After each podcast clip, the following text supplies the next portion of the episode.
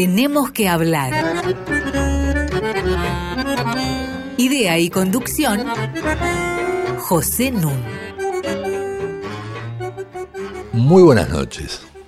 Hoy tenemos que hablar de la muerte, de las muertes en la Argentina contemporánea, pero no para dar una muestra más de eso que Edgardo Kosarinsky ha llamado el gran arraigo pulsional de la necrofilia argentina, sino para hacer otra cosa, que es preguntarnos por qué ciertas muertes violentas de personas comunes, no de personajes, no de dirigentes, conmocionan a la sociedad e incluso, en muchos casos, provocan cambios institucionales, políticos.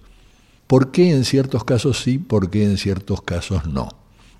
En el año 2009, esta fue la pregunta que empezaron a formularse dos intelectuales de primer nivel, una historiadora y un sociólogo.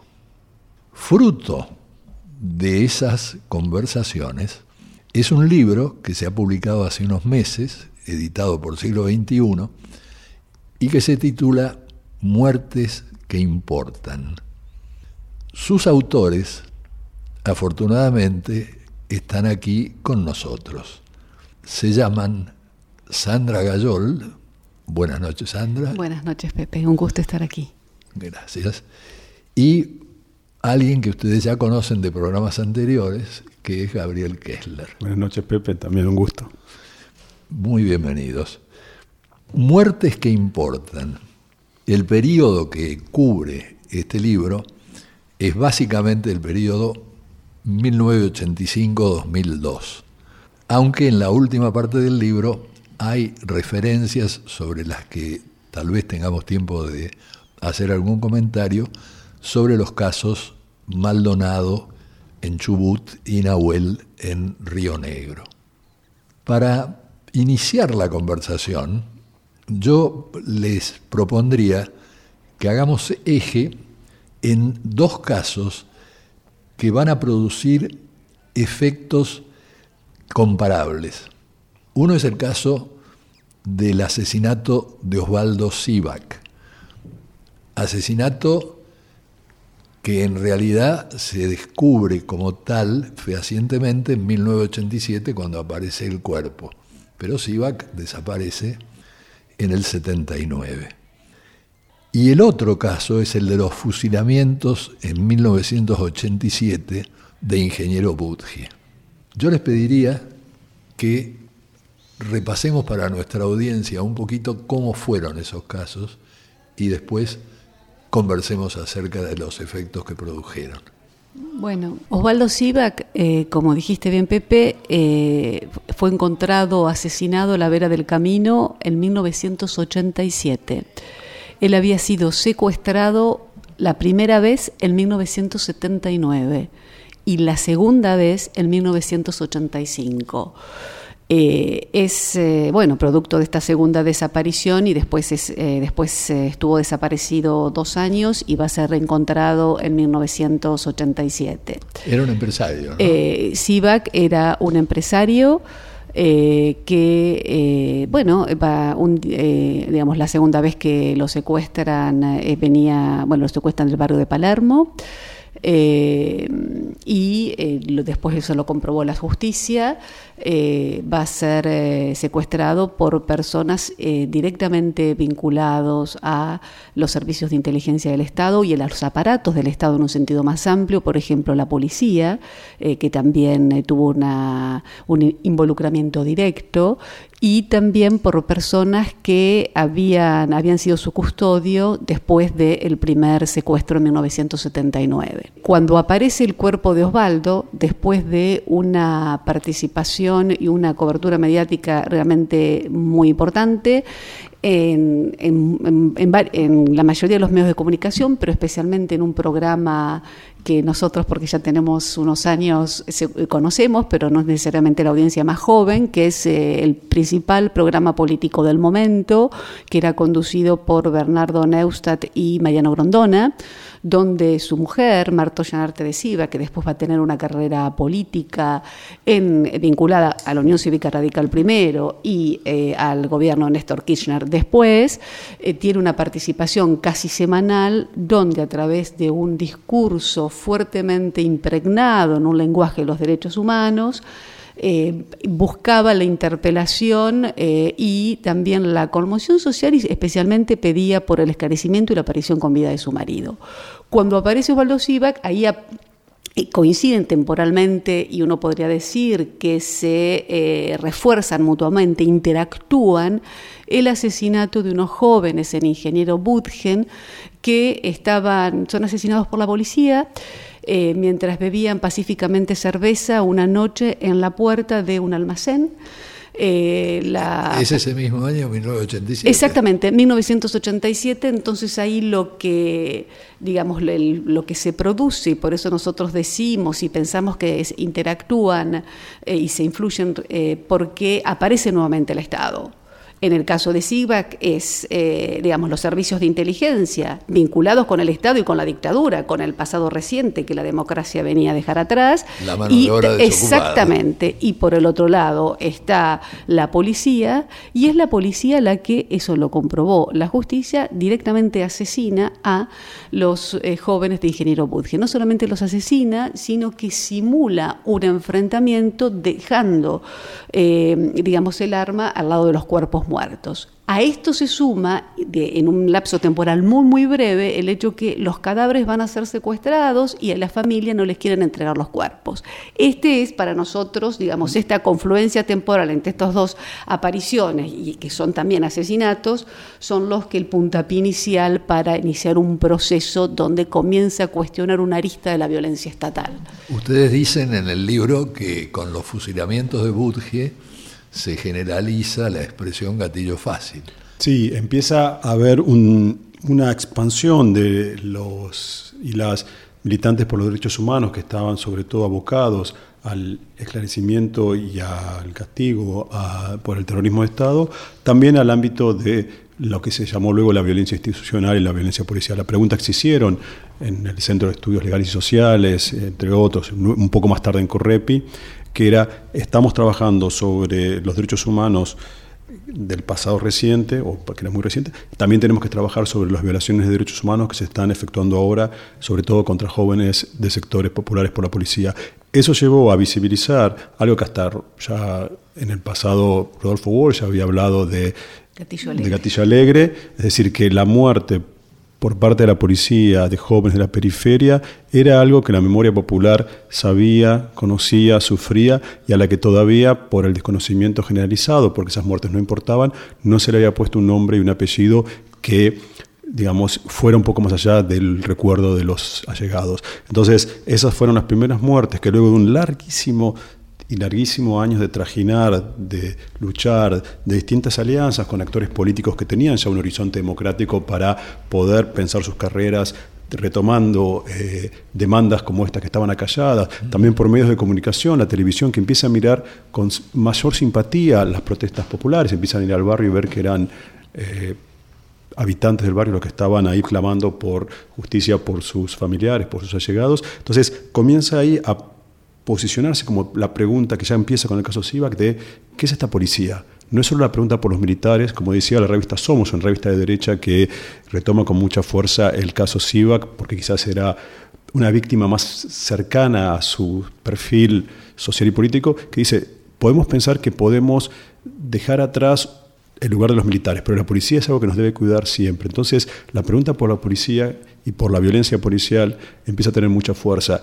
Y a partir del fusilamiento de los jóvenes Aredes, Argañarás y Olivera, comienza un periplo de lucha de organismos de derechos humanos para llegar a limitar la violencia policial, que tendrá también un, hito muy importante con el asesinato en 1991 del joven Walter Bulacio en la entrada de un recital de rock en Buenos Aires y que llevó a la derogación de los edictos policiales en nuestra ciudad. Hubo tres comisarios que se suicidaron, ¿verdad? Eso fue cuando comenzó el primer juicio de la historia argentina por violencia policial. Bueno, vamos a seguir con este tema en el próximo bloque. Ahora vamos a hacer una pausa musical, para la cual vamos a tener el placer de escuchar a dos genios. Uno es Johann Sebastian Bach y el otro es mi pianista favorito, que es el canadiense Glenn Gould. Escuchémoslos.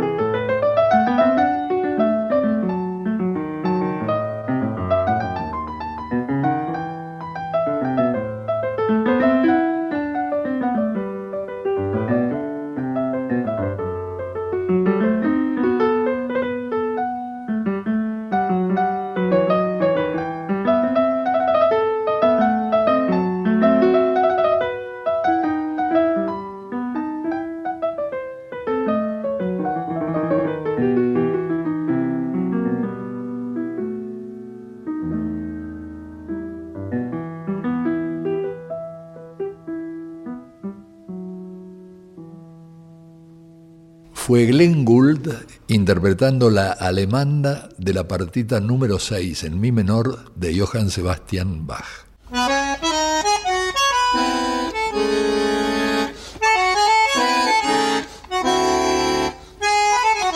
Seguimos con José Nun. Estoy conversando con Sandra Gallol y con Gabriel Kessler.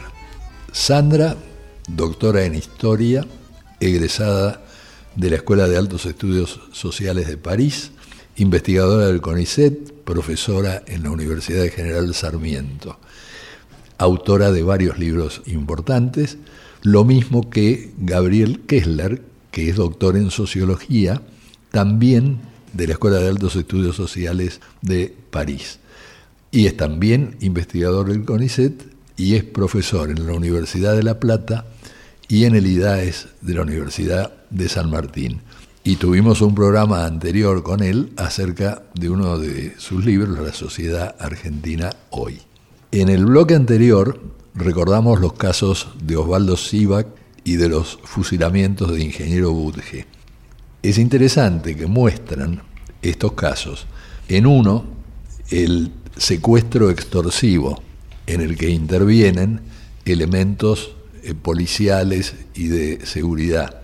En el otro, el gatillo fácil de policías que liquidan a jóvenes inocentes. Esto no tiene todavía que ver con lo que abordamos hace dos programas, que es el tema de la colusión entre la policía y los delincuentes. Es decir, cuando juegan juntos policías y narcotraficantes. Vale decir que hay una gama muy amplia de variantes en esta problemática cuestión de la policía que está supuestamente destinada a cuidarnos. Yo les voy a pedir que ahora abordemos un tercer caso que ustedes trabajan, que es el de María Soledad Morales, ocurrido en Catamarca en 1990. Eh, sí, María Soledad era una adolescente que estaba 17 años, 17 años, que estaba cursando el colegio secundario en eh, el colegio eh, que estaba dirigido por un colegio católico, eh, ubicado en el pleno centro, del, a una cuadra del centro cívico, una cuadra y media del centro cívico de la ciudad de Catamarca, y que asiste a un baile que lo había organizado su propia promoción. Para, en, el baile se elegía por un lado la reina de la primavera, porque era en septiembre, y por el otro lado se recaudaban fondos para el viaje de egresados.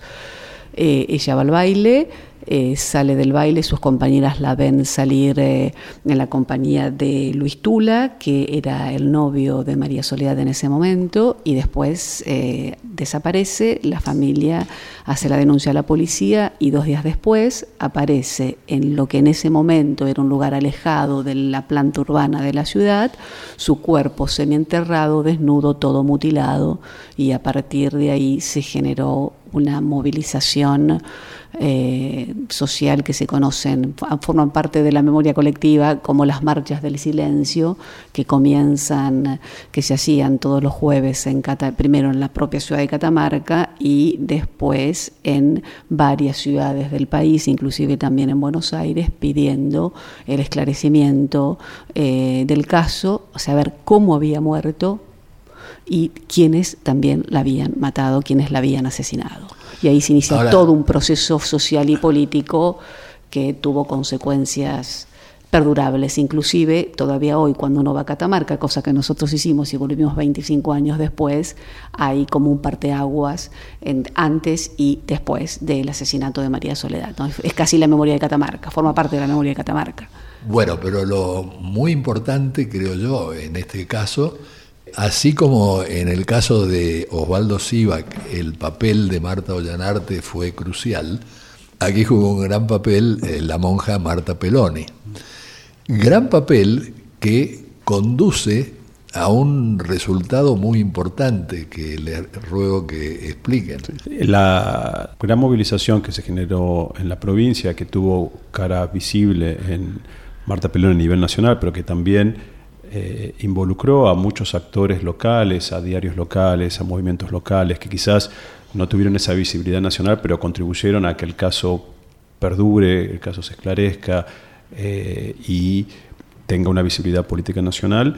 Eh, llegó luego de, de ruptura de alianzas nacionales entre Menem y la familia Sadi, que gobernaba la provincia desde el primer peronismo de manera casi ininterrumpida, en diferentes, con diferentes dinastías, a una intervención federal que termina con eh, el alejamiento del poder de los Sadis y un cambio en todo el equilibrio político local que llevó al poder a un frente cívico en el que estaban eh, digamos, comprometidas la Unión Cívica Radical y otros partidos. Entonces provocó una transformación radical en Catamarca en la medida en que implicó un cambio en las alianzas y el gobierno del lugar.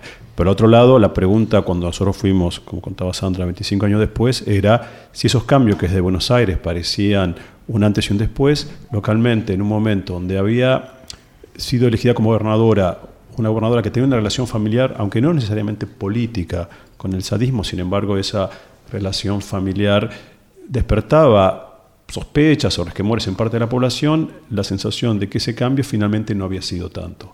Por otro lado, también la perdurabilidad de la violencia de género, que también cuando el asesinato de María Soledad tuvo lugar no fue categorizada de ese modo porque no estaba tan disponible la categoría en el espacio público, también marcaba una perdurabilidad de las violencias de género de los sectores poderosos contra el cuerpo de mujeres jóvenes. Me parece que hay un eslabón faltante que ustedes, sin embargo, eh, mencionan bien en, el libro, que es la indignación que provoca que en realidad ella no había estado en una fiesta cualquiera, había estado en una fiesta organizada por la élite este, cartamarqueña, es decir, por los jóvenes de la élite, entre ellos un sobrino de Sadi. Los jóvenes de la élite son los que participaron de una fiesta privada cuando María Soledad se, eh, sale de digamos, de la boate, de la confitería donde se había hecho el baile, ella se va a una fiesta privada donde estaba precisamente el hijo del diputado Luque, diputado por Catamarca, diputado nacional, y también el hijo de Saadi, y también, de, o sea, del gobernador, y también el hijo del comisario de Catamarca en ese momento. Es lo que en la sociedad catamarqueña eh, definió como los hijos del poder bueno, participaron de la fiesta y fueron cómplices y algunos fueron los autores directos del asesinato. Ahora, ¿ustedes no piensan que eso fue crucial para la eh, movilización? Por supuesto, porque, eh, digamos, lo que es realmente muy interesante y muy importante y por eso crucial es que cuando, digamos, muy rápidamente, cuando aparece el cuerpo de María Soledad, el poder político y los hijos del poder son los primeros sospechados. Y eso aparece claramente, eh, muy rápidamente y mucho en calidad de rumores, en cantidad de versiones y también en calidad de chismes. O sea, como que había una, había una especie de saber social que trataba, por lo menos al inicio, buscó explicar eh, el asesinato estableciendo algún tipo de asociación con lo que se llamaban los hijos del poder. Pero si vos me permitís, Pepe, yo te quiero decir otra cosa sobre Marta Peloni, que para mí es realmente importante. Vos decías que eh, había jugado un papel eh, central en la movilización y es cierto, pero también como decía Gabriel, nosotros detectamos otros colectivos, otros actores que también cumplieron un papel importante. Pero a mí me parece, a nosotros nos parece que Marta Peloni fue clave en, dos, cosas para mí decisivas. Por un lado, porque eh, su figura dio legitimidad y, eh, digamos, legitimidad automáticamente al reclamo de esclarecimiento. Y por el otro lado, porque su persistencia y su sistematicidad en reclamar fue a la par de otro aspecto que es vital para que las víctimas sean víctimas, que no importa la sexualidad de las personas, que no interesa cuál es la sexualidad y esas personas son víctimas. María, no importaba la vida sexual de María Soledad, lograr disociar la vida sexual con la calidad de víctima. Y en eso me parece que también Peloni y después por supuesto, todos los otros colectivos eh, cumplieron un papel fundamental. Lo decisivo es que era la muerte de una inocente. Exactamente. Pero lo que pasa es que no todos los, eh, digamos, la inocencia no es algo a priori, sino la inocencia es una construcción. Y se tienen que dar una serie de elementos, una serie de cosas, se tienen que configurar de una determinada manera para que un muerto sea presentado, interpretado como inocente en términos sociales. Exactamente.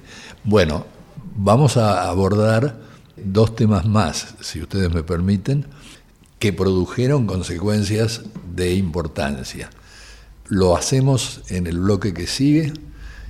Adelanto desde ya que estoy pensando en los casos de Omar Carrasco y de Maximiliano Costecchi y Darío Santillán.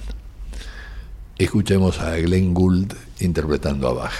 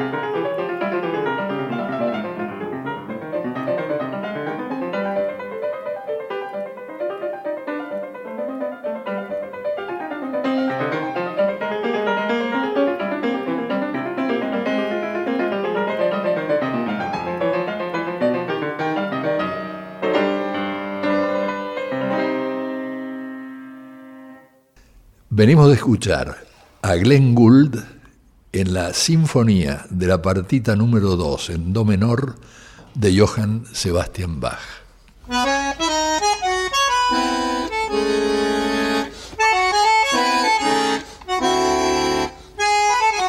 Seguimos con José Nun. Tenemos que hablar arroba radionacional.gov.ar para que ustedes nos escriban. Todos nuestros programas, este ya es el número 98, se pueden bajar entrando a la página web de la radio www.radionacional.com.ar barra podcasts. Continúo conversando con nuestros invitados especiales, Sandra Gayol y Gabriel Kessler. Y habíamos dicho que ahora nos íbamos a ocupar de dos casos importantes, uno de 1994, el otro de 2002. El de 1994 es el caso del conscripto Omar Carrasco. El 6 de marzo de 1994, Omar Carrasco desaparece del cuartel de Zapala, donde había ingresado pocos días antes para hacer su conscripción. Esto llevó a un proceso de movilización primero local y luego nacional en el que intervinieron los medios de comunicación, los organismos de derechos humanos, los familiares eh, y eh, los máximos líderes y exponentes del Poder Ejecutivo y del Poder Legislativo y que cuyo desenlace fue a fines de año la suspensión del servicio militar obligatorio. Un desenlace que no era, como mostramos en el libro, ni un resultado que estaba previsto desde el principio, ni una demanda que surgió de los actores involucrados en un primer, en un primer momento, sino que fue en un contexto que se abrió una larga discusión sobre el poder de los militares sobre el cuerpo de los jóvenes varones durante uno o más de un año que tenían los militares desde principios del siglo XX, eh, un largo debate sobre un aspecto del autoritarismo de Estado que no estaba puesto en discusión ni siquiera por los sectores progresistas. Y fue también un largo debate sobre qué hacer con los militares, qué cambios se habían producido o no, si ese asesinato era un exponente de la violencia militar sobre los conscriptos o era un caso de un exceso eh, de un, grupo de individuos.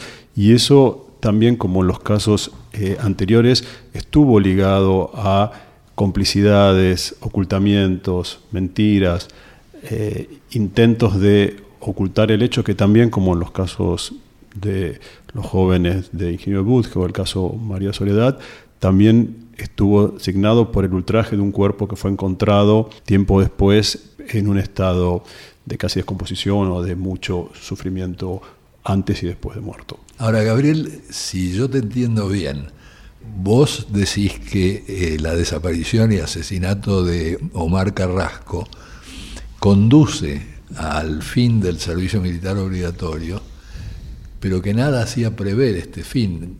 Ahora, no fue algo sembrado sobre un terreno fértil, no había corrientes porque resulta un poco increíble que a partir del caso de un conscripto se desencadene esta discusión. Estamos ya lejos, porque es 1994, relativamente lejos, quiero decir, del final de la dictadura, ¿no? Nosotros en el libro partimos también de una idea que es un poco la que está presente en la sociedad argentina, que es el caso de la desaparición y asesinato de Omar Carrasco es la causa desencadenante del fin del servicio militar. Y eso fue para nosotros, para Sandra y para mí, un gran aprendizaje, también metodológico, porque vimos, y eso nos llevó también a algunas de las concepciones que utilizamos en el libro, la idea de las dos dimensiones de la historia tomada de Koselek, que hay un encadenamiento de los eventos que realizamos cuando analíticamente otros y otras investigadores, Sandro y yo en este caso, vamos reconstruyendo en el momento que pasaron un hecho y otro hecho, y luego hay una mirada retrospectiva que desde el presente o se mira al pasado y que establece algunos encadenamientos que cuando uno hace una reconstrucción analítica no fue necesariamente así. Una y otra son verdaderas, no es que la primera es la verdad y la segunda es una mitificación, porque la memoria es tan verdadera como el encadenamiento de los hechos y el efecto, además, que esa memoria genera en el presente y en el futuro, tiene un efecto realidad. Pero cuando nosotros, y creo que fue sorpresivo para ambos, empezamos a mirar detalle en detalle los distintos medios, las distintas posiciones, desde un primer momento nadie literalmente nadie abogaba por el fin del servicio militar obligatorio. Los actores más comprometidos con la causa, el FOSMO, que trataban de legitimar la objeción de conciencia como un derecho más expandido de lo que existía hasta el momento. Y fue casi, no diría casual, fue producto de ese debate, de, ese, de esas posiciones diferentes entre distintos actores, entre distintos medios, la competencia también entre un medio más promilitar, para decirlo de una manera rápida, como era la Nación, y Página 12 que estaba, no en sus comienzos, pero que estaba teniendo un lugar importante, donde casi al margen surge alguien, unas notas que empiezan a decir, ¿y si terminamos con esto? Y si en vez de pensar leyes que lo limiten, que piensen un servicio más voluntario, etcétera, más acotado, ¿por qué no terminamos de cuajo con esta castigo y esta tortura casi que era servicio militar para muchos de los jóvenes que... Y lo convertimos en servicio militar voluntario. Entonces fue casi, digamos, en ese debate, que por supuesto había, había también el terreno fértil de lo que había sido el terrorismo de Estado, el cambio también que el gobierno de Menem estaba pensando para el ejército argentino en una nueva geopolítica, en un realineamiento con Estados Unidos. Es decir, había un terreno fértil, pero nada lo digamos, presagiaba como un fin teleológico que necesariamente tenía que suceder. ¿Y cómo llega a los medios? Digo, ¿por qué eh, se hacen eco los medios eh, tan rápidamente, digamos? Eh, bueno, nosotros pensamos, primero surge a nivel local. El diario de Río Negro es un diario, bueno, como su nombre lo dice, el papá de Omar Carrasco va eh, con una foto carnet de Omar eh, pidiendo que si no podían publicarla para pedir por el, por el paradero, porque desde que había ingresado al cuartel de Zapala no habían tenido más noticias de él. Y comienza así. Eh, comienza con una leve referencia, una pequeña referencia de pedido de paradero en un, en un diario local. Eh, evidentemente ahí aparece un poco el olfato, el azar y la contingencia, que para nosotros también es una variable importante, porque cuando uno va, y esto nosotros lo, lo testeamos con las entrevistas que hicimos a los periodistas y a la gente que estaba vinculada con el diario en ese momento, ellos dijeron, no, acá hay algo más, acá hay algo, eh, vamos a seguir dándole un espacio y vamos a acompañar a una familia que era de muy bajos recursos. Eh, así empieza y comienza en, eh, digamos, en la... y rápidamente pasa tapa del diario de Río Negro. Pero por el otro lado también hay una ida de Balsa a, ¿te acordás? A, a Zapala, que, donde él eh, va al cuartel y también se, se va a encontrar con, los, con la mamá y el papá de, eh, de Omar y Balsa lo que hace, viaja en avión y llena, como es esa es una definición periodística, llena de periodistas al avión. Y eso le garantizó absolutamente la nacionalización de la noticia. Eh, entonces, por eh, digamos una iniciativa periodística y también por la propia dinámica de periodística y también por el azar y por cosas así contingentes, comienza a generarse una cobertura eh, nacional y después, eh, bueno, todo lo que, ¿no? lo, que vino, lo que vino después. Porque aparte recordar que para los sectores progresistas, la idea de un ejército profesional era casi un tabú, porque el ejército profesional se identificaba con el ejército imperialista, con los Estados Unidos, y aparecía una, una idea un tanto caduca, pero que todavía tenía cierta presencia, de eh, un ejército más popular y un servicio militar como algo que favorecía un encuentro entre las clases. Entonces, no había sectores progresistas que estuvieran en un primer momento por la abolición del servicio militar obligatorio y por supuesto la derecha tampoco. Entonces, no había actores que sean como emprendedores morales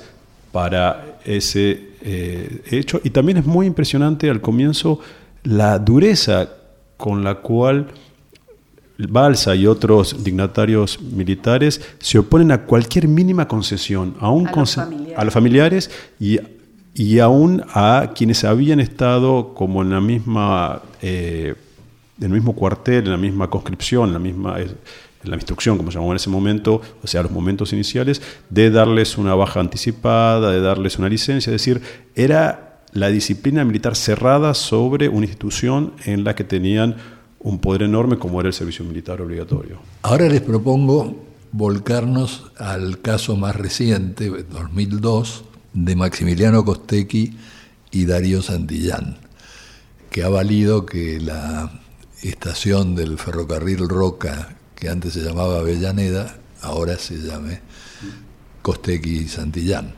Sandra, ¿nos contás vos? Bueno, esto sucede, los asesinatos suceden en junio del 2002. Eh, en un contexto donde la protesta social y la conflictividad social eh, formaba parte del cotidiano de los argentinos y que había sido precedida no solamente por la protesta, sino por también por una crisis política, económica y social, como fue diciembre del 2001, donde, denuncia, donde renuncia de la Rúa y después tenemos en, un, en 15 días cinco presidentes. Eh, y en ese momento era presidente provisional Eduardo Duvalde. Exactamente. Eh, y en ese, en ese marco más general se va a dar eh, una movilización precisamente a Avellaneda, por, que va a estar liderada por lo que se conocía en ese momento el movimiento de trabajadores desocupados, de los cuales participaba activamente ya desde la década de los 90 Maximiliano Costec y Darío Santillán. Que no se conocían entre sí. Eh, no, se habían visto, no se conocían o eh, en todo caso no eran amigos. No eran amigos y no tenían un trato frecuente. Eh, la verdad que cuando uno, eh, bueno, y en el marco de esa propuesta, digamos, en, en, junio del 2002, en plena protesta, cuando se están movilizando, reciben de una manera literal una emboscada por parte de la Fuerza del Estado, donde sale, hay una especie de cacería, y eso se puede reconstruir muy bien con las imágenes periodísticas disponibles, donde, digamos, las, todas las fuerzas del Estado eh, salen a evitar que lleguen hacia, digamos, que ingresen a Buenos Aires pasando por el puerto de Avellaneda y directamente los, bueno, los reprimen y terminan siendo asesinados Maximiliano eh, y Darío Costecchi. Pero lo importante creo de agregar, eh, a partir de los relatos que ustedes transcriben, es que Costecchi y Santillán buscan refugio como otros en la estación de tren y ahí son perseguidos por policías, incluido un comisario. Franchiotti. Exactamente. Y el que cae herido es Costecchi.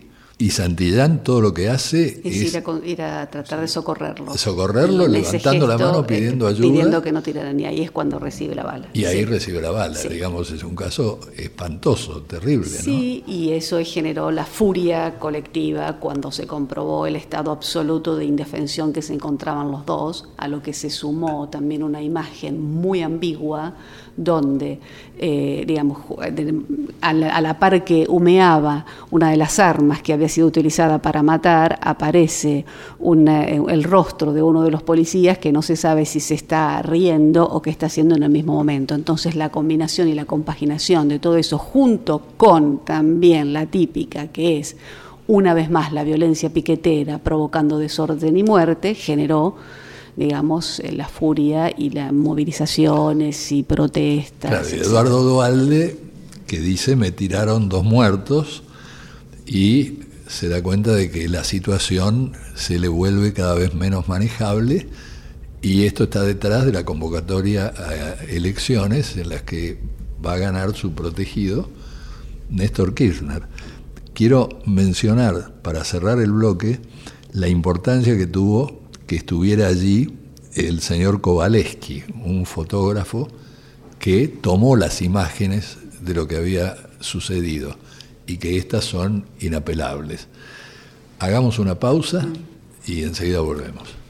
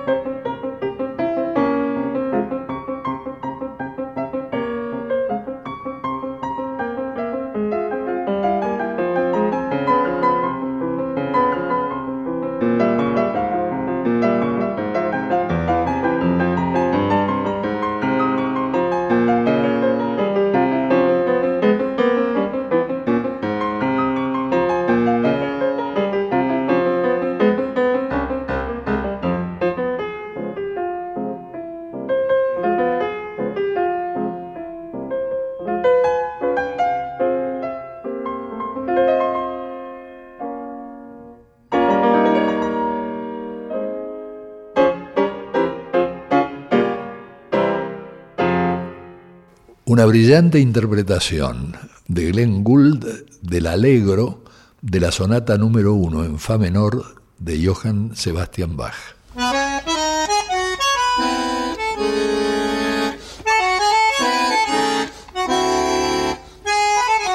Seguimos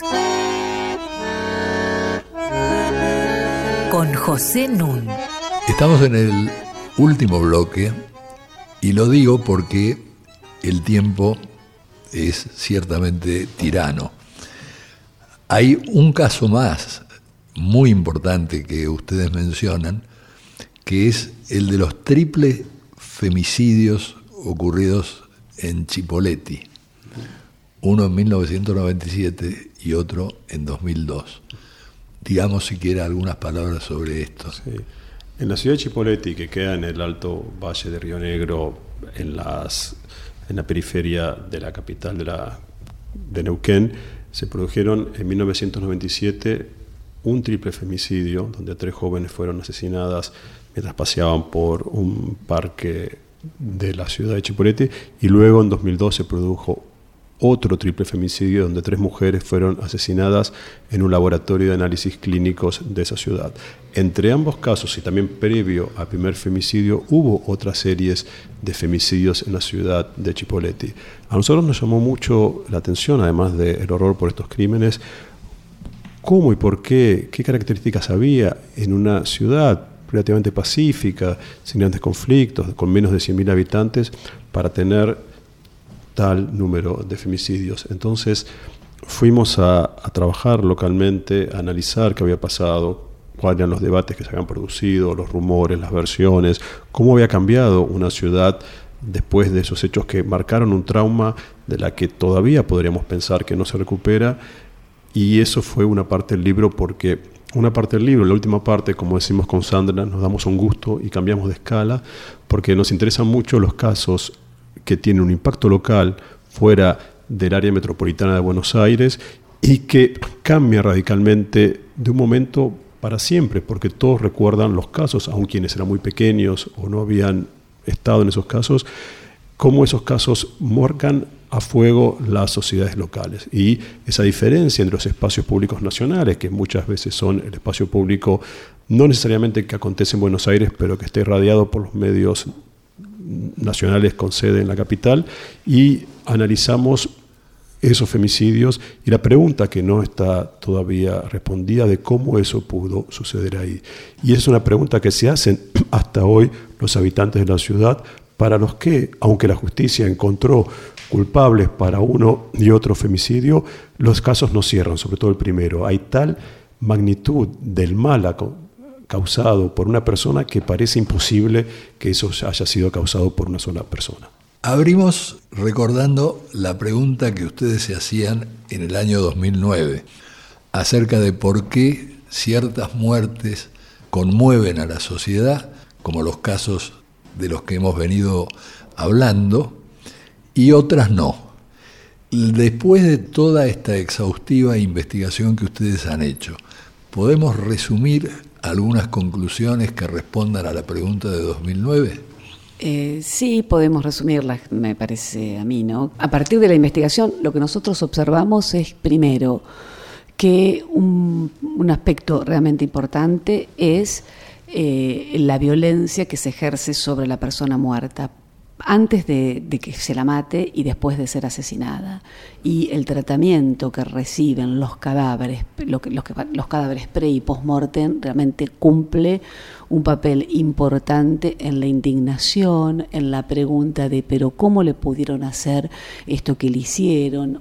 ¿Y qué forma de matar es esta? Porque activa, reactiva eh, por contraposición, una serie de expectativas sobre lo que debe ser una buena muerte. Todas las sociedades tienen una idea más o menos de qué es cuál es la muerte que prefieren o que desean. Esto es un aspecto importante, pero bueno, por supuesto que esto no alcanza y nosotros lo que veíamos también que casi en paralelo, una temporalidad bastante similar, aparecía una cobertura periodística. Sin el apoyo de los medios de comunicación, las posibilidades de una muerte de constituirse en un caso y de devenir un eh, caso que interpela a la sociedad y, y, eventualmente a la política, parecen ser menores.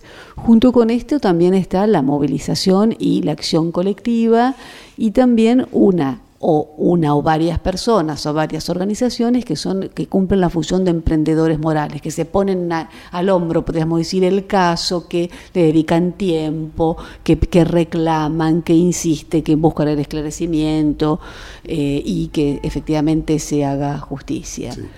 Así todo, lo que nosotros mostramos en el libro es que ningún caso está destinado a convertirse en un caso nacional y a provocar los cambios que produjeron. Hay una serie de elementos individuales de cada caso, la oportunidad política, los tiempos, porque esos temas estaban de algún modo haciendo eco con preocupaciones de la sociedad que llevaron a que cada, cada uno de estos casos tenga elementos en común con otros, pero tenga su propia singularidad. Aún, por ejemplo, la cobertura mediática, en cada caso nosotros lo analizamos, implica también un dispositivo particular, donde no es solo la presencia, sino el activismo de periodistas aliados con familiares, es decir, hay una gran cantidad de muertes que acaecieron y que acaecen en la Argentina, de los cuales solo algunos llegan a tener el nombre y apellido que tienen estos casos. hay muchas muertes que quedan en el olvido, que son recordadas por los allegados, que tienen un impacto más local, es decir, hay distintos tipos de impacto, pero esto nos recuerda que en Argentina, porque los casos que tomamos son aspectos de la violencia de Estado, el Estado sigue matando y a veces aparecen que el pasado ha quedado atrás, pero hay otros casos, como por ejemplo sucedió cuando fue el caso de Santiago Maldonado, que aparece que el pasado vuelve y nos muerde los talones. La pregunta que uno se hace, viendo el espacio que le dedican los medios a las muertes cotidianas, es si no hay una suerte de habituación de la población a estas muertes violentas. Eh, y que hoy sea más difícil cada vez eh, lograr estas movilizaciones. Eh, no, precisamente lo que nosotros pensamos que estos casos que nosotros hemos analizado muestran lo contrario, que efectivamente eh, no provocaron ni rutinización, ni naturalización, ni acostumbramiento, porque precisamente lo que dicen, no, esto no puede suceder y tenemos que actuar porque es precisamente intolerable. Quizás un caso que ejemplifica lo que Sandra dijo recién es el movimiento Ni Una Menos, que está diciendo toda muerte importa y no es tolerable ni una muerte más. Es decir, la muerte del otro, de la otra, en la Argentina importa, por supuesto con diferentes intensidades, pero nuevamente comparado a otras sociedades, el valor de la vida es parte del legado de la memoria del terrorismo de Estado y de lo que es la promesa democrática de nuestro país. Bueno, yo les agradezco mucho que hayan venido y les recomiendo muchísimo a nuestros oyentes su libro, Muertes que Importan, editorial siglo XXI, 2018. Le agradezco igualmente a un trío siempre de primer nivel, como es el de nuestro operador de cabecera Walter Danesi, la edición de Diego Rosato y hoy la excelente producción de Valeria Roig reemplazando a Inés Gordon.